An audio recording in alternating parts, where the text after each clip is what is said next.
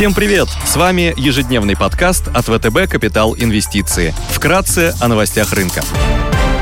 Глобальные рынки. Внешний фон с утра смешанный. Сенат США согласился поднять потолок долга. Новый лимит будет действовать до начала декабря. Фьючерсы на S&P 500 торгуются в небольшом плюсе на 0,1%. Евростокс и развивающиеся рынки снижаются на 0,1 и 0,5% соответственно. Японский Никей растет почти на 1%. После длинных выходных китайский рынок показывает положительную динамику и прибавляет больше 1%, в том числе благодаря сильным официальным данным по деловой активности в сфере услуг.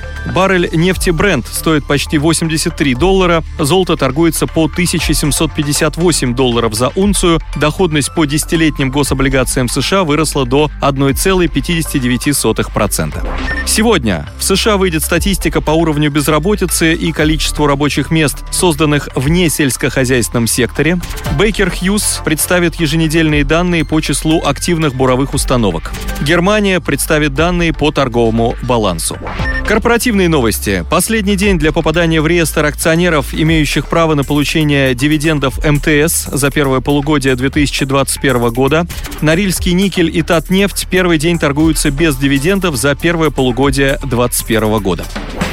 Идеи дня. Агрессивным инвесторам предлагаем обратить внимание на бумаги индонезийского производителя никелевого чугуна Nickel Mines с рейтингами B1 от Moody's и B+, от Fitch и перуанской сельскохозяйственной компании Compazol SA с рейтингами BA3 от Moody's и WB- от S&P и Fitch. Nickel Mines владеет 80% долями в двух активах – Хенгая Никель и Ranger Никель с общей производственной мощностью более 290 тысяч тонн в год. Активы компании входят в первый квартель глобальной кривой затрат. Себестоимость добычи составляет около 7,5 тысяч долларов за тонну и является одной из самых низких в мире. Рентабельность по EBITDA на уровне 37%, выше, чем у большинства компаний в секторе. Среди ключевых контрагентов крупнейшая сталелитейная компания Китая Tsingshan Group.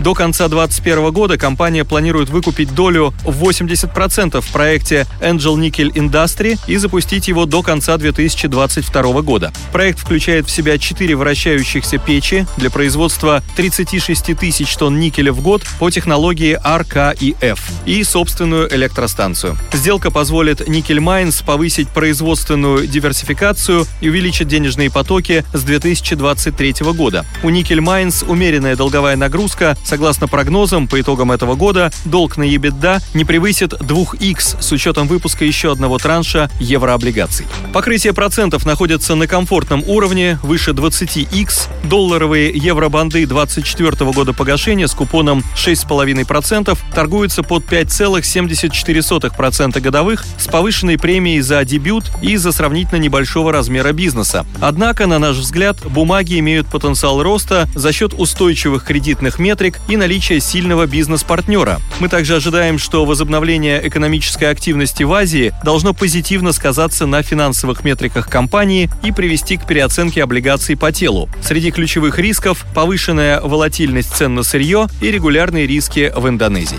Композол SA занимается производством и экспортом сельскохозяйственных товаров и напитков, основным из которых является голубика. Композол – вертикально интегрированная компания, выращивает, упаковывает, консервирует, замораживает продукцию и продает ее на локальный и мировой рынок. Владеет шестью перерабатывающими предприятиями и поставляет свою продукцию в 5 из 10 крупнейших мировых ритейлеров, в том числе Walmart и Alibaba. Экспорт осуществляется в 40 стран, включая Россию. Земельный банк компании превышает 10 тысяч гектаров. Рентабельность по EBITDA превышает 30%. Текущее значение коэффициента долг на EBITDA находится на уровне 3,3x, а коэффициент покрытия процентов EBITDA на уровне 4,4x. Несмотря на ограниченную ликвидность, график погашения долга комфортный. Международные рейтинговые агентства ожидают, что в течение 2021-2022 годов компания будет сокращать леверидж, и улучшат финансовые метрики за счет роста производства авокадо, мандаринов и голубики, благодаря расширению посевных площадей.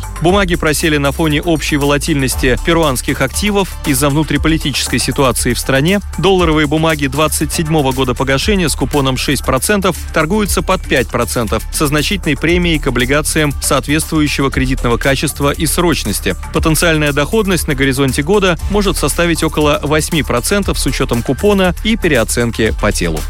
Спасибо, что слушали нас. Напоминаем, что все вышесказанное не является индивидуальной инвестиционной рекомендацией.